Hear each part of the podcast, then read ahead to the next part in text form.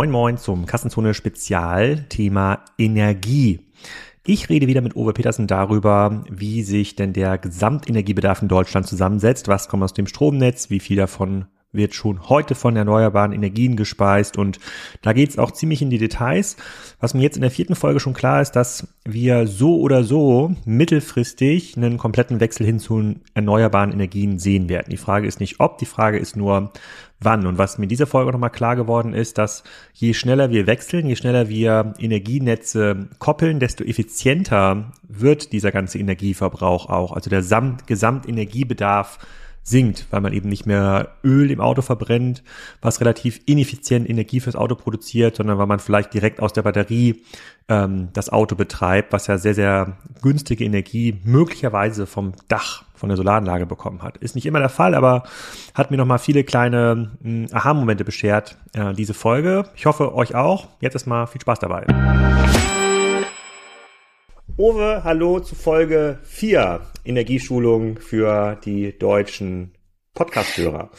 Heute geht es da ein bisschen drum, um herauszufinden, wie viel erneuerbare Energien müssen wir eigentlich ausbauen, wenn wir unseren Gesamtbedarf an Energie decken können. Und noch ein paar andere Fragen, zum Beispiel Wasserstoff aus Dubai.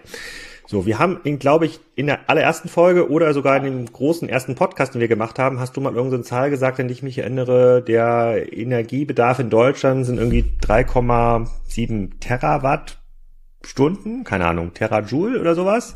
Und davon kommen nur 20 Prozent aus dem Stromnetz und davon wiederum wird ja nur ein Teil von erneuerbaren Energien ähm, produziert. Kannst du mal so ein Mengengerüst aufbauen, was für alle Hörer so ein bisschen nachvollziehbar ist?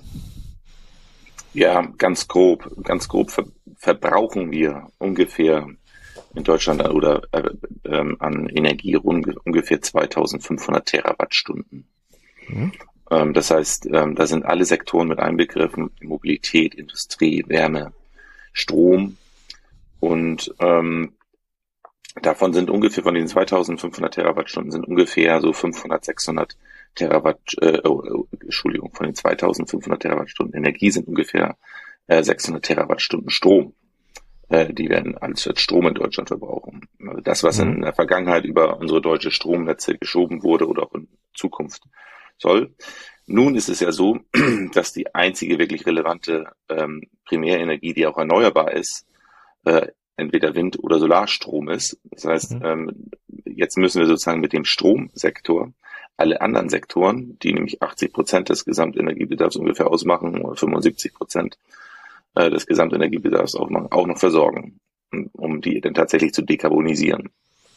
Ähm, und da ist der Anteil heute ungefähr gut 50 Prozent oder an die 50 Prozent Erneuerbare, äh, die wir mit den, mit den, ähm, mit den Anlagen herstellen können. Also ungefähr 300 Terawattstunden können wir heute schon erneuerbar herstellen. Sozusagen eine Terawattstunde sind äh, 1000 Gigawattstunden. Äh, Richtig. Sozusagen, genau. Und äh, also sozusagen 600.000 Gigawattstunden Strom werden in Deutschland verbraucht in jedem Jahr. Äh, davon sind 300.000 äh, Gigawattstunden schon durch erneuerbare Energie. Werden die schon produziert oder ist das die Kapazität? Nee, die werden schon produziert. Das ist die Strommenge. Okay, das, das heißt, die, die, das heißt, die theoretisch, das hast du auch mal gesagt, es gibt ja Tage, an denen wird schon mehr erneuerbaren Energienstrom ins Netz eingespeist als Verbrauch wird. Das heißt, die theoretische Kapazität, wenn die ganze Zeit Wind wäre und Sonne scheint, würde es schon deutlich höher. Aber damit wir jetzt mal nur mal zum Rechnen, damit wir jetzt, äh, damit wir in Deutschland nur die heute schon benötigte Strommenge erneuerbarer Ener Energien produzieren könnten, müssten wir die bestehenden äh, Flächen oder die, die bestehende Ver Versorgung verdoppeln. Also wir bräuchten doppelt so viele Solar, Windkraft, was auch, was auch immer. Und dann, und dann hätten wir gerade mal 20 Prozent des Energiebedarfs in Deutschland mit erneuerbaren Energien gedeckt. Ist das korrekt?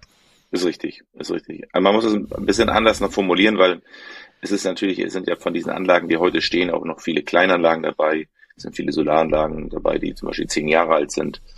Ähm, und wir müssen jetzt ja in die Richtung schauen, was hat die Technologie äh, gemacht in den Jahren. Also vor zehn Jahren hat man noch Windkraftanlagen aufgestellt, die zwei Megawatt Leistung haben. Heute stellt man Windkraftanlagen auf, die zwischen fünf und sieben Megawatt Leistung haben. Mhm. Das heißt, wir müssen jetzt nicht unbedingt die Anzahl an Windkraftanlagen verdoppeln, sondern wir müssen im Endeffekt die Kapazität der Gesamtanlage verdoppeln. Und das würde nicht die, eben nicht die Gesamt, das würde nicht das Verdopplung der Windkraftanlagenanzahl äh, mit herziehen. Und zusätzlich, man muss sich das so vorstellen, zusätzlich ähm, äh, äh, werden wir jetzt eben relativ viel Solar ausbauen. Die Kapazität, die ungefähr dahinter steht, also die Megawatt äh, äh, Erzeugungsleistung, die dahinter steht, ist ungefähr so bei bei 100 Gigawatt ungefähr, die heute äh, produziert werden können. Und unser Stromnetz kann oh, ungefähr ja. da, nee, 100 Gigawatt ist die Leistung. Also wenn jetzt alle okay. Windkraftanlagen und alle Solaranlagen äh, Volldampf laufen, dann haben wir ungefähr 100 Gigawatt. Strom im Netz und unser Stromnetz kann ungefähr aufnehmen so äh, oder hat einen Absatz, einen Stromabsatz ungefähr von 80 Gigawatt. Aber ah, es kommt okay, ja nie okay. vor, dass in ganz Deutschland alle Anlagen auf Vollgas laufen. Aber das sind dann eben, aber es, das sind eben dann die Bereiche in, in Deutschland, wo wir heute schon eben äh, einen großen Ausbau an Erneuerbaren haben. Da sind eben die, die Stromnetze tatsächlich eben schon voll äh, mit Erneuerbaren und können dann tatsächlich dann nicht mehr aufnehmen. Aber das Problem kriegen wir ja gelöst, weil wir, und das ist ja jetzt ein wichtiger Punkt, das ist ein wichtiger Link, weil wir eben die Sektoren, eben Mobilität, Wärme und Industrie, jetzt mit der Strom, mit dem Stromsektor koppeln, also verbinden. Und dann muss ich auch gar nicht so viele, äh, äh, äh, so ganz so viel Strom ins, ins öffentliche Übertragungsnetz äh, einspeisen, sondern ich kann erstmal lokal im Endeffekt dann dafür sorgen, dass ich dann Wärme produziere, dass ich äh, Energie für die Mobilität produziere, in welcher Form auch immer, Wasserstoff oder batterieelektrisch, und dass ich die Industrie versorge. Weil okay, die, das, das, das, das könnte zum Beispiel ein, ein, ein Heizkraftwerk sein, was dann nicht mehr mit Gas oder mit mm, Kohle läuft, sondern das läuft auf Wasserstoffbasis, der dann mit erneuerbaren Energien in der Region auch produziert wird. Genau, da gibt's eben so Beispiele, die ersten, das ist das, die Grundlast dafür, die Wärme wird man immer mit einer Wärmepumpe äh, ähm, im Endeffekt äh, aufbauen. Deswegen muss man groß, ganz groß, ganz große Wärmepumpen haben wir dann im Auge, die auch schon in Dänemark verbaut werden, die wirklich richtig viel Energie dann aus dem Stromnetz ziehen können, wenn viel Wind und Solar ist, die dann äh, dazwischen gekoppelt einen großen Wärmespeicher haben. Das heißt, die laufen nicht Wärme geführt, also nicht Nachfrage geführt, sondern sie laufen äh, Strom geführt, wenn viel Strom da ist, dann produzieren sie im Endeffekt günstige Abwärme oder Wärme, so eine Wärmepumpe. Das ist eine gute Grundlast für die Wärmeversorgung für sämtliche Bereiche, Industrie, äh, aber auch Wohngebäude. Ähm, oder muss man immer ein bisschen aufpassen, wenn man jetzt äh, in dieses Detail reinspringt, dass man sagt, jetzt bauen wir halt überall in jedes Haus Wärmepumpen rein. Die Idee ist grundsätzlich nicht schlecht.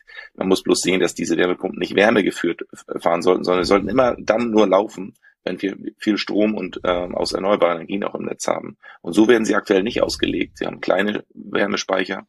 Ähm, und da plädieren wir auch so ein bisschen für, dass es einen Anreiz dafür gibt, dass man, wenn man sich schon eine Wärmepumpe zu Hause alleine einbaut, äh, dass man dann auch bitte einen großen äh, Speicher dazwischen baut, um dann nur Strom zu verbrauchen, wenn wir auch tatsächlich viel Solar- und Windstrom im Netz haben. Ja, ich, ich hatte dir übers Wochenende ein Video geschickt. Äh, mein Schwiegervater hat dir den Hausbau per VHS mitgefilmt. Da wurde vor 40 Jahren schon riesige Schläuche verlegt im, äh, im Garten. Ich glaube, auf 2000 Quadratmeter liegen hier irgendwelche welche Sonden im Garten, mit denen wir Wärme äh, produzieren können. Da gibt's auch große Tanks. Ich glaube, wir können tatsächlich auch nur, wenn Wind und was, äh, Wind und äh, Sonne da ist, die Wärmepumpe laufen lassen. Aber in den meisten Häusern gibt's ja den Platz ja gar nicht mehr. Ähm, dafür sind die Anlagen ja viel, viel, viel kleiner. Bleib aber ganz kurz bei der Gesamtrechnung. Also von den 600 äh, ähm, von den 600.000 Gigawatt äh, ähm, sozusagen 300.000 Gigawattstunden erneuerbare Energien. Die kommen aber vor allem äh, zwischen März und Oktober zustande, oder? Habe ich das richtig ver verstanden? Weil im Winter da ist ja gar nicht so viel Sonne, beziehungsweise da ist die Volatilität ähm, höher. Da müsste man ja theoretisch noch mehr ausbauen, damit man den Gesamtstrombedarf auch über den ganzen Winter decken kann. Oder ist das nicht mehr so? Nee, also äh, im Winter habe ich halt viel Windenergie. Ähm, Windenergie ah. ist ja heute noch die Energie, die ähm, äh, mit die am meisten äh, Kilowattstunden im Jahr auch produziert in Deutschland, also auch am meisten Terawattstunden in Deutschland produziert. Mhm. Die Solarenergie zieht, zieht jetzt schnell nach. Die mhm. produziert ja in der Tat mehr im, im Sommer. Und im Winter allerdings im, produzieren die Windkraftanlagen mehr.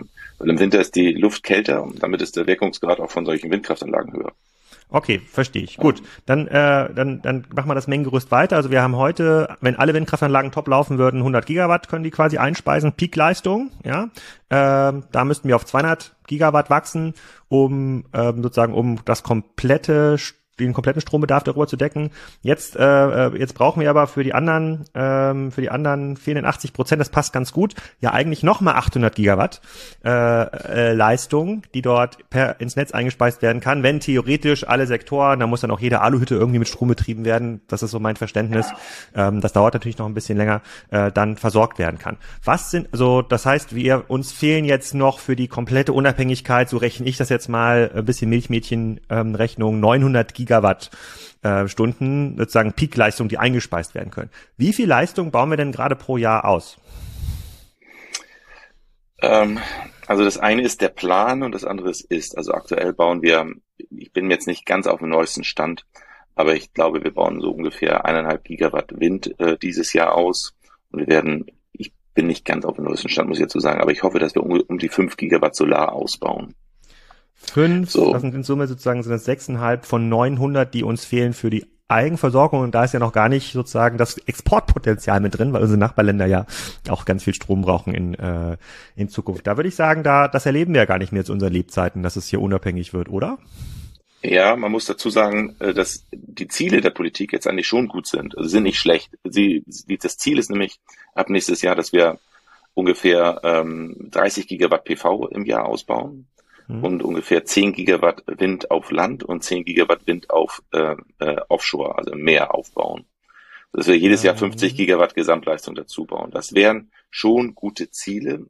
Äh, bloß um die tatsächlich auch zu erreichen, muss jetzt die Politik gerade in dem Bereich der Genehmigungsverfahren anfassen, weil aktuell ist es äh, nicht vorstellbar, dass wir so viel ähm, Solar bauen. Das ist das eine äh, Entschuldigung, dass wir nicht so viel Wind bauen, weil die Genehmigungsverfahren für Wind immer noch gleich lange brauchen. Die brauchen in Deutschland ungefähr fünf bis sieben Jahre, mhm. mhm bis wir so einen Standort haben. Und da muss definitiv nicht nur eine Unterstützung und eine Digitalisierung der Verwaltung stattfinden, sondern es muss insgesamt der, der Planungsprozess und der Genehmigungsprozess umgedacht werden und vereinfacht werden. Und da gibt es ein gutes Beispiel aus der alten Industrie. Wir müssen ja nur mal zurückschauen, was wir früher gemacht haben. Um in Deutschland eine gesicherte Energieversorgung aufzubauen, hat man früher die Teile der Energieversorgung eben privilegiert. Also man ist privilegiert, wenn man ein Kohlekraftwerk baut. Ne? Wenn man äh, Land äh, aufreißt, die Kohle rausreißt, da brauche ich keine ganz große Genehmigung für. Ich bin privilegiert. Ich bin privilegiert im Endeffekt auch im Atomkraftausbau. Ähm, und das heißt, diese Kraftwerke, Gaskraftwerke, Blockheizkraftwerke sind privilegiert. Das hat man deswegen gemacht, um in Deutschland eine sichere Energieversorgung schnellstmöglich aufzubauen. Aber das ist ja auch schon ungefähr 60 Jahre her oder 40, 50 Jahre her.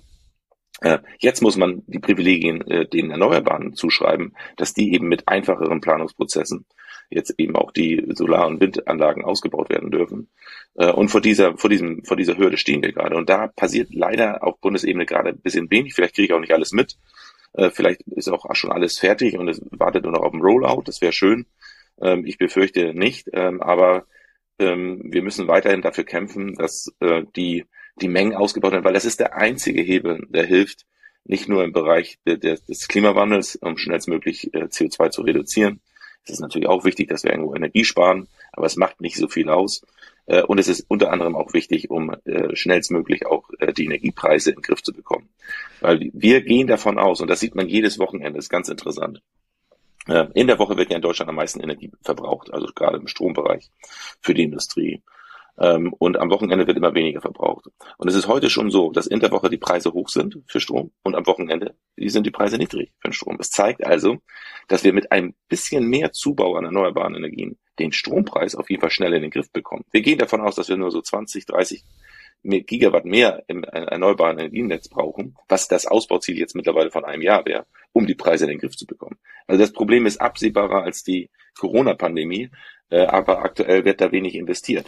Aber gäbe es denn genug Solarplatten und, und, und, und Rotorenblätter? Also angenommen jetzt hier, alle fassen sich mal ein Herz und sagen, komm, jetzt auch in Bayern muss mal eine Windkraftanlage gebaut werden oder in Baden-Württemberg und äh, auch in Schleswig-Holstein nochmal zwei, drei Solarplatten mehr, wo die Leute vielleicht gedacht haben, da müssen jetzt aber Vögel nisten.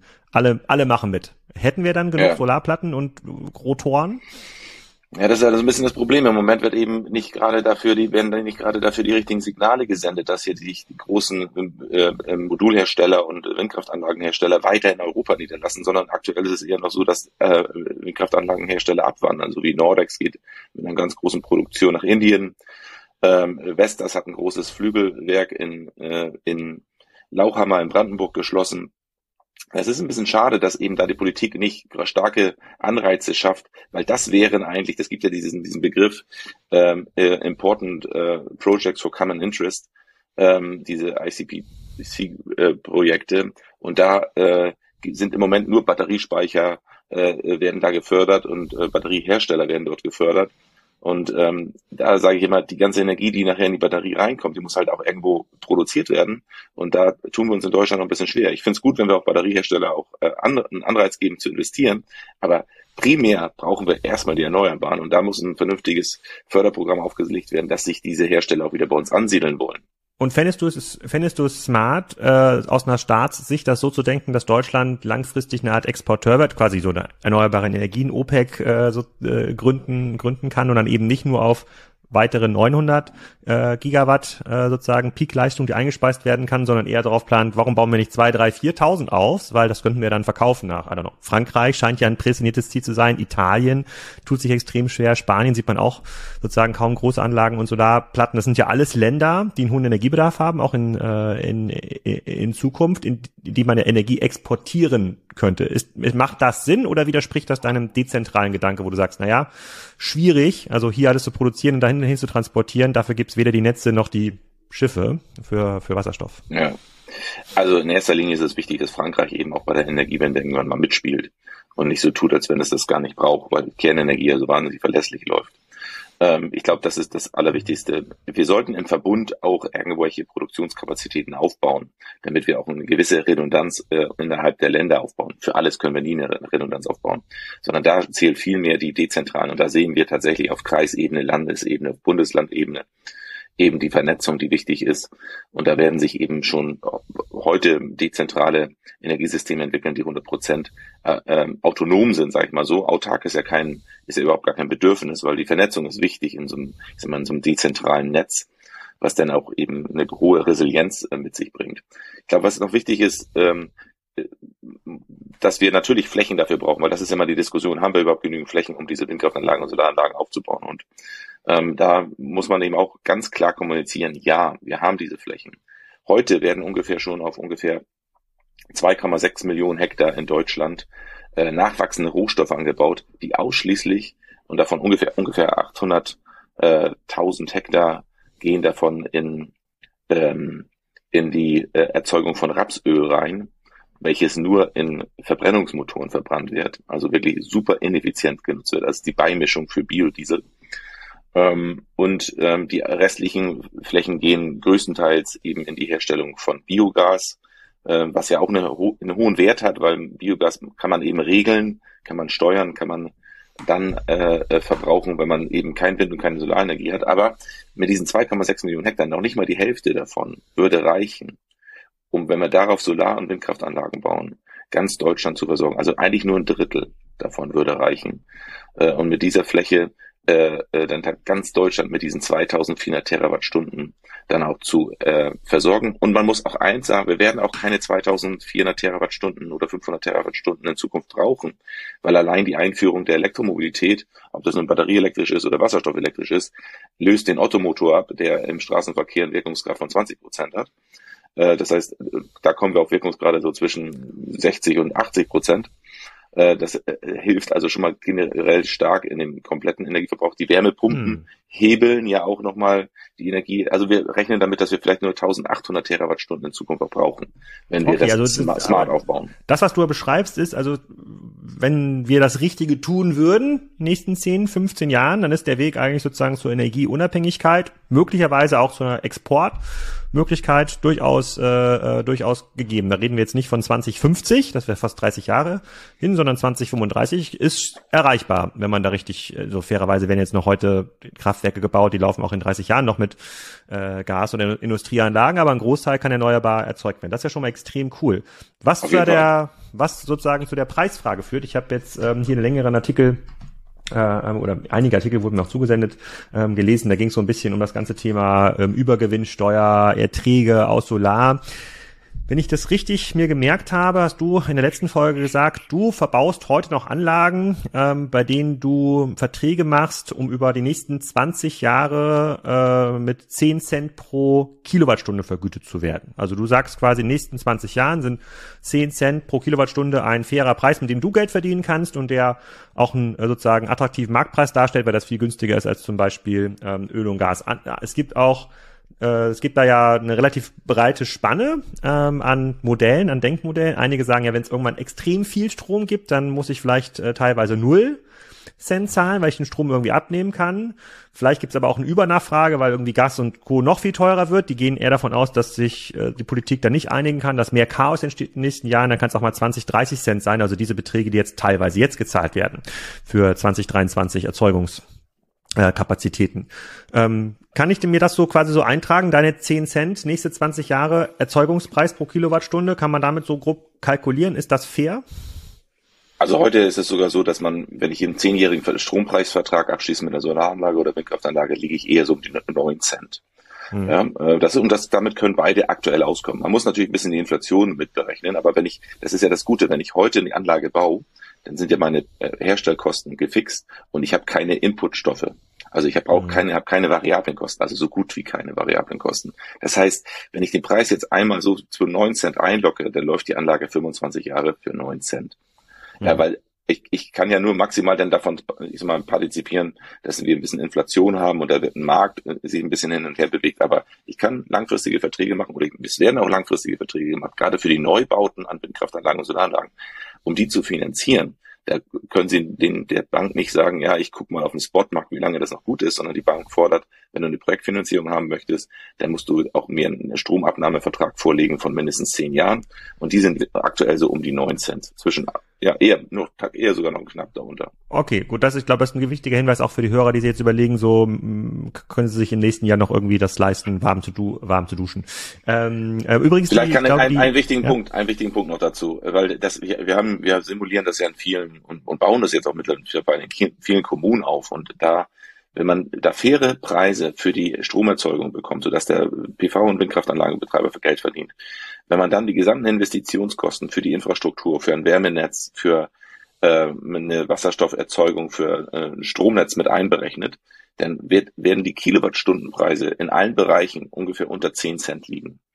Mhm. Ähm, und das eben im heutigen Stand der Technik, muss man noch sagen. Also und der, die Technik wird sich ja weiterentwickeln. Wir sind ja in, in vielen Bereichen gerade erst am Start. Das heißt, perspektivisch kann ich die Energiekosten ziemlich weit runterbringen. Bloß was wir nicht vergessen dürfen ist, dass gerade eben die Nutzung der Netze, die Kosten dafür, um den Strom von A nach B zu schieben, die sind halt so hoch. Die liegen heute schon bei in Schleswig-Holstein ungefähr bei sieben, siebeneinhalb Cent. In Süddeutschland sind sie nur fünf Cent ist auch nochmal ein Podcast wert, über die Stromnetze zu reden, mhm. äh, weil es auch ziemlich paradox ist, was da stattfindet gerade.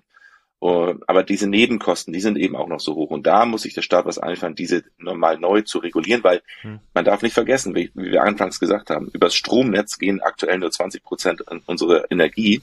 Und in Zukunft sollen aber aus Strom äh, Erzeugungsanlagen wie Wind und Solar eben alle anderen Sektoren auch mit versorgt werden. Und das wird einen Ausbau der Netze so, äh, äh, mit sich ziehen, die wir niemals so stark wachsen lassen können, dass wir die erneuerbaren Energien komplett als Strom auch nutzen können. Äh, aber wichtig ist, dass wir sie mit weiter mitdenken und mit ausbauen.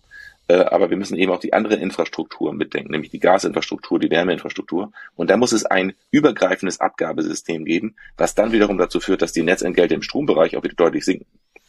Hm, okay, und vielleicht da nochmal kurz zu dem letzten, wenn ich das mir auch richtig gemerkt habe, hast du gesagt, ähm, angenommen, wir schaffen es, unsere 50 Gigawatt erneuerbaren Energien jetzt zu bauen, also Peakleistung pro Jahr zu bauen, äh, ähm, kann man das ja mal vergleichen mit diesem Südlink, das ist die Verbindung, die aus Schleswig-Holstein nach Süddeutschland irgendwie gehen soll, zum Beispiel, also ganz stark vereinfacht gesagt, ja. die hat, glaube ich, eine Kapazität von vier Gigawatt, hast du mal gesagt. Das heißt, und obwohl das ja schon ein sehr teures, aufwendiges Infrastrukturprojekt ist, also ein dickes Kabel, stelle ich mir jetzt so vor, äh, zeigt das ja, dass es total schwierig ist, diesen Strom weg zu äh, ähm, transportieren. Wenn ich mir jetzt richtig, wenn ich mir jetzt richtig gemerkt Absolut. habe. Absolut ja. richtig. Dieser Südlink ist jetzt sind der zweimal zwei Gigawatt ähm, als, ähm, ähm als also Gleichstromleitung. Leitung. Zweite Leitung. Also ein bisschen mehr als zweite Leitung, das muss man sich ungefähr so vorstellen, weil es soll ja auch unterirdisch gebaut werden angeblich. Äh, das ist ungefähr so ein Projekt wie die A7 einmal von Hamburg nach, äh, nach Ulm wieder zu bauen. Ist das ich, so?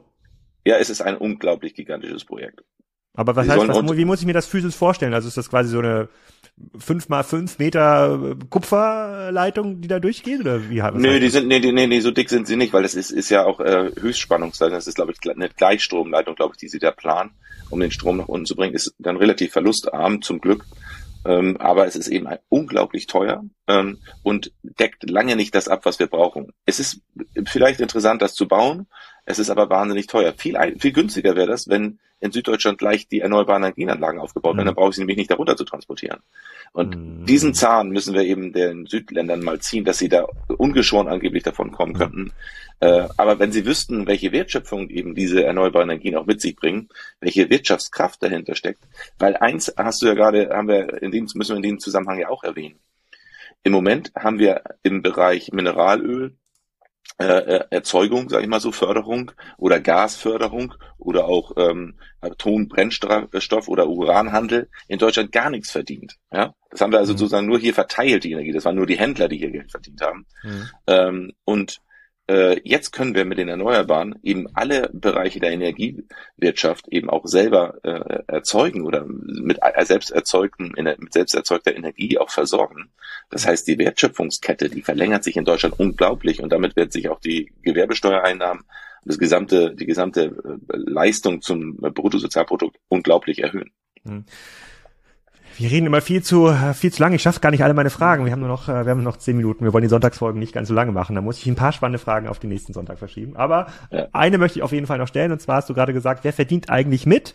Offensichtlich haben ja jetzt auch die äh, Länder, aus denen bisher Öl kam, so ein bisschen da äh, Morgenluft geschnuppert. Und ich habe gelesen, erste Lieferung Wasserstoff aus Abu, Abu Dhabi erreicht den ähm, Hamburger Hafen. Abu Dhabi, das ist äh, sozusagen unter Dubai, das ist glaube ich die Hauptstadt oder der sozusagen das Zentrum äh, der der Vereinigten Amer ähm, ähm, Arabischen Emirate. Und äh, da kam jetzt ein Schiff an. Jetzt äh, kennt man natürlich diese Region für Öl und Gas. Das kommt da ja aus dem Boden recht kostenlos und haben die bisher Schiffe geschickt. Jetzt frage ich mich natürlich, ähm, kommt da jetzt auch Wasserstoff aus dem äh, Boden? Wie, wie produzieren die denn Wasserstoff, der jetzt in Hamburger Hafen ankommt? Ja, mein Stand ist, dass eben in diesen Ländern ja es noch recht wenig erneuerbare Energien gibt. Also ich glaube, Abu Dhabi war dafür bekannt, dass die irgendwie mal eine 2 Gigawatt Solaranlage gebaut haben. Hm. Im Vergleich zu Deutschland sind wir, wir haben ungefähr 100 Gigawatt äh, erneuerbare Energien äh, äh, im Netz. Ähm, und Abu Dhabi ist nun auch nicht gerade dafür bekannt, dass es dort viel Wasser gibt. Äh, auf jeden Fall kein Trinkwasser gibt. Das meiste Trinkwasser wird dort äh, mit Gasenergie, also ähm, äh, aus dem Meerwasser gewonnen, nämlich über Entsalzungsanlagen. Und das muss es auch für die erneuerbare Energie, äh, für die Wasserstoffproduktion. Äh, da müssen eben auch, muss Trinkwasser hergestellt werden. Und das wiederum wird heute noch mit Gas dort hergestellt. Zudem muss dann eben dieser, dieser, diese, muss diese Solaranlage dann ja Wasserstoff produzieren. Und bei der Wasserstoffproduktion fällt ja Abwärme an. Also ich, die kann eben auch in Abu Dhabi auch nicht genutzt werden, die Abwärme, weil es ist, ist dort warm genug und sie speichern das dann mit Sicherheit auch nicht zwischen. Und dann muss man eben diesen Wasserstoff dort ähm, verflüssigen, was auch sehr energieaufwendig ist. Und äh, dann in Boote, äh, äh, ähm, in, in Booten nach Deutschland transportieren. Und dann muss man sich das mal auf der Zunge zergehen lassen. Dann ist es eben eigentlich sehr gutes, kostbares Trinkwasser, was da in den Ländern gut gebraucht werden könnte, welches man dann in dieser unglaublich komplizierten Form, in Form von Wasserstoff bzw. flüssigen Wasserstoff dann nach Deutschland transportiert. Wie viel Wasser braucht man denn, um Wasserstoff zu erzeugen? Äh, ich meine, so ungefähr pro Kilogramm Wasser braucht man um die 40 Liter. So, ich bin mir nicht ganz sicher. Ich bin, muss, müsste da noch schon mal nachgucken. Aber Pro Kilogramm Wasserstoff ist es dann verflüssigt oder als Gasform? Das ist ja äh, wahrscheinlich das ist egal. dann, das ist egal. Das, also in, in, in, in, in, in, in Gasform ist es ein, ein Kilogramm hat da glaube ich irgendwo 40 Liter ähm, und, und was ist das, was ist der Brennwert von, von einem Kilo Wasserstoff? Was er in ungefähr Gasform wahrscheinlich irgend- 35 Kilowattstunden. Ah, okay. Also ungefähr ein Liter pro Kilowattstunde. Das ist ja schon mal eine, Ja. sozusagen, das ist ja eigentlich so, das Ja, kann man eine stimmt. gute, Ja. gute Pi mal, gute Pi mal Daumen-Regel. Äh, immerhin, also sozusagen, ich bin schon ein bisschen beruhigt. Immerhin wird ja dann der Wasserstoff, wenn das so stimmt, mit den erneuer, mit der Solaranlage erzeugt dort ähm, in, in Abu Dhabi und nicht mit Erdgas. Ja, aber Das das auch- mit, das mit, mit, aber mit Erdgas erzeuge ich natürlich erstmal das Trinkwasser. Hm? Das stimmt. Also das, okay. und, und man muss sich auch überlegen, ob man aus solchen Ländern, die heute, heute kaum erneuerbare Energien haben, ob man aus solchen Ländern tatsächlich auch Wasserstoff importieren möchte. Weil Mhm. da nehme ich per se ja erstmal deren eigenen Ressource weg. Ähm, und man muss sich doch auch das, auch das mal überlegen, äh, ob man wirklich möchte, dass oder ob man wirklich glaubt, dass andere Leu Länder viel effizienter äh, Wasserstoff produzieren könnten, weil den, die systemische Wirkung, die eine Wasserstofferzeugung hier in Deutschland hätte, die ersetzt ja zum Beispiel gleichzeitig auch den Netzausbau, wie wir ja auch schon mal besprochen haben, dass ich nämlich dann weniger Stromnetze ausbauen kann und die mhm. vorhandene Gasinfrastruktur ausnutzen kann. Und das sind alles Nebeneffekte, die werden ja eben nicht mit eingepreist. Und dann muss man auch dazu sagen, wenn jemand dann das auch noch fördert aus Deutschland, dass man im Ausland Wasserstoff produziert, sorgt es aktuell dafür, dass eben die Hersteller von Elektrolyseanlagen und Verdichtungsanlagen eben dann eher ihre Ware ins Ausland transportieren und wir wiederum schwerer an unsere eigene Ware kommen, weil im Ausland wird es halt durch Deutschland subventioniert und im Inland wird es aktuell kaum in der Regel äh, subventioniert. Die größte, das größte, die größte Hürde, die wir heute noch haben, ist, dass wir, wenn wir den Strom für die Elektrolyse aus dem Netz ziehen, müssen wir sogar noch Netzentgelte zahlen, äh, obwohl wir das Netz entlasten. Ja, und das mhm. ist, das ist eben, sind alles so Hürden, die noch im, im, im aktuellen Strommarkt äh, vorherrschen und da müssen wir eben ran und das klar machen. Ich habe gerade noch mal weitergelesen, den Artikel, dass der, der Wasserstoff wurde noch vor dem Transport umgewandelt in Ammoniak.